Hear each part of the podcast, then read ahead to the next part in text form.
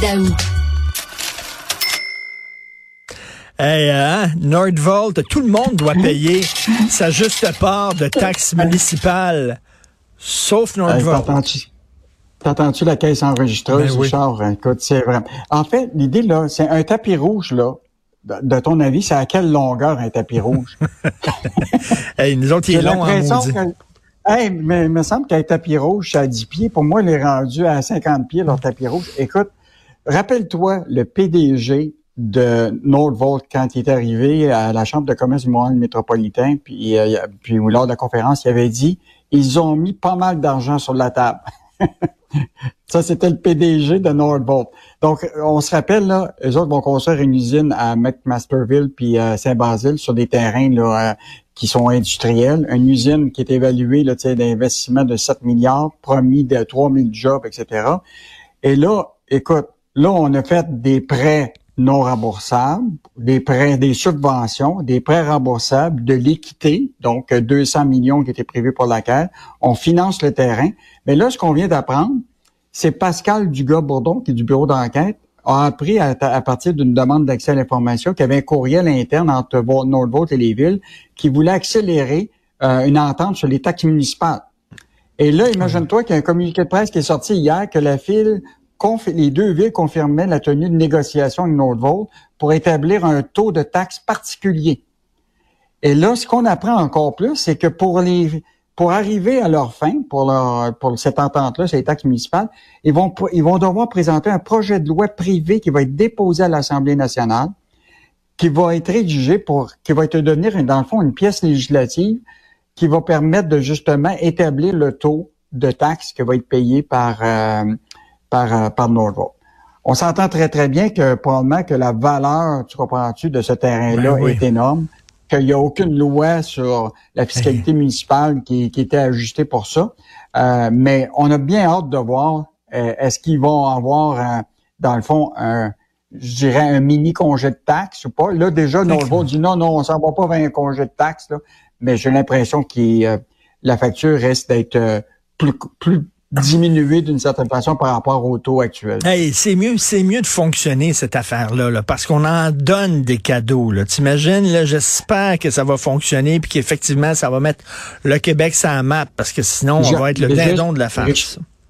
Richard, juste te rappeler là, que les actionnaires de, de Nordvolt, qui est un start-up en passant, c'est c'est beaucoup de monde là, disent que c'est pas une entreprise qui a établi des, des mettons, une expérience de 10-15 ans. Ah non. Les actionnaires là-dedans, c'est Volkswagen, Goldman Sachs, BMW, des fonds nordiques, le même le fondateur de Spotify, le milliardaire suédois Daniel Eck, qui est, qui, qui, qui est là-dedans. Puis eux autres, là, leur objectif, là, c'est, tiens-toi bien, là, il faut qu'ils trouvent pour 15 milliards de financement pour des usines de 150 gigaoctets de capacité à travers le monde. Et ce qui est intéressant, Richard, euh, écoute, j'en reviens pas moi-même, là. En Allemagne, là, le gouvernement allemand vient de donner pour un milliard de subventions à Nordvolt pour l'équivalent d'une usine qu'ils vont construire dans l'état de Schleswig-Holstein. Euh, et donc, un milliard le gouvernement allemand. Nous autres, là, on, est, on dépasse le 3 milliards. fait que, euh, quand le PDG de Nordvolt a dit, il dit, ils ont mis pas mal d'argent sur la table, je pense qu'il y avait un peu. Et on le rappelle, on le rappelle sur la base d'aucune étude. La filière batterie doit respecter la charte de la langue française. Euh, on dit euh, d'une seule voix les députés de l'Assemblée nationale. Bon, écoute, Richard, là, on parle de la filière de la batterie électrique au, niveau des subventions, mais là, tu as vu notre histoire quand même, qu'un mécanicien qui d'origine coréenne, qui habite le Québec depuis 30 ans, tu comprends-tu, puis qui est obligé d'envoyer un CV en anglais plutôt qu'en français parce que la compagnie l'exigeait, puis en plus, il fait son entrevue en coréen parce qu'il parlait coréen, puis lui, il trouve que ça avait aucun bon sens.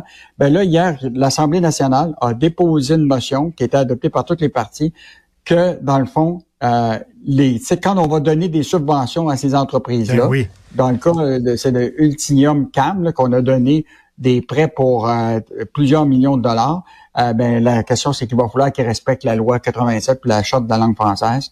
Donc, euh, tu vois, ça prend souvent tu sais, quelques articles, puis finalement, ça, à la fin, là, on finit par... Euh, ben je sais pas que le cas est réglé. C'est la moindre des choses. C'est la moindre des choses. Si, vous profitez de l'aide du gouvernement du Québec, la moindre des choses, c'est que vous respectiez euh, la charte euh, de la langue française. Hydro-Québec, tu sais que Joseph Facal, ça fait deux jours qu'il n'y a pas d'électricité chez lui, là? Panne depuis deux jours. Écoute, Richard, tu sais, on parle beaucoup du dysfonctionnement de nos services publics. Là, bientôt, là, tu vas, tu vas voir, là, tu vas peut-être aller à l'hôpital, tu vas être obligé d'amener ton infirmière. Bientôt, tu vas aller à l'école, tu vas être obligé d'amener tes dictionnaires. Mais là, imagine-toi, chez Hydro-Québec, les gens, là, ils peuvent plus attendre. C'est eux autres mêmes qui vont se planter leur poteau. Ils sont écœurés. eh ben, écoute, les délais sont tellement longs. Là. Il y a, il y a des, des cas, là, des gens qui attendent depuis un an. Mais il y a quand même des électriciens qui ont flairé le, dans le fond, l'opportunité. C'est qu'ils vont voir les gens et ils disent, écoute, nous autres, on va te faire toute la job, t'installer ton poteau, vous auriez juste à attendre que Hydro vous branche.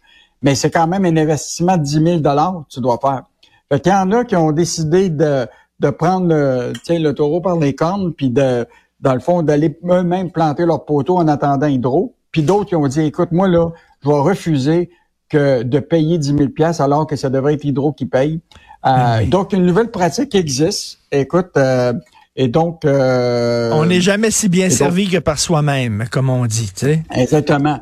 Et pour terminer cette, cette, cette conversation, je ne sais pas s'ils t'ont préparé, mais j'ai un bon petit bruit pour toi pour le, poteau. je ne sais pas s'ils vont sont écœurés d'attendre après Hydro. Ils ont fait leur propre poteau, eux autres. Là. Écoute, là, il y en a des pannes. On parle de 100 000 citoyens euh, qui ont eu des pannes. Le 2023, c'est la pire année en 15 ans pour les pannes à Hydro-Québec. Et pendant ce temps-là, ben, on promet de l'électricité euh, à bas prix pour des grosses entreprises. Euh, écoute, ça regarde mal. Merci beaucoup, Yves Daou. On se reparle demain. Salut, bye.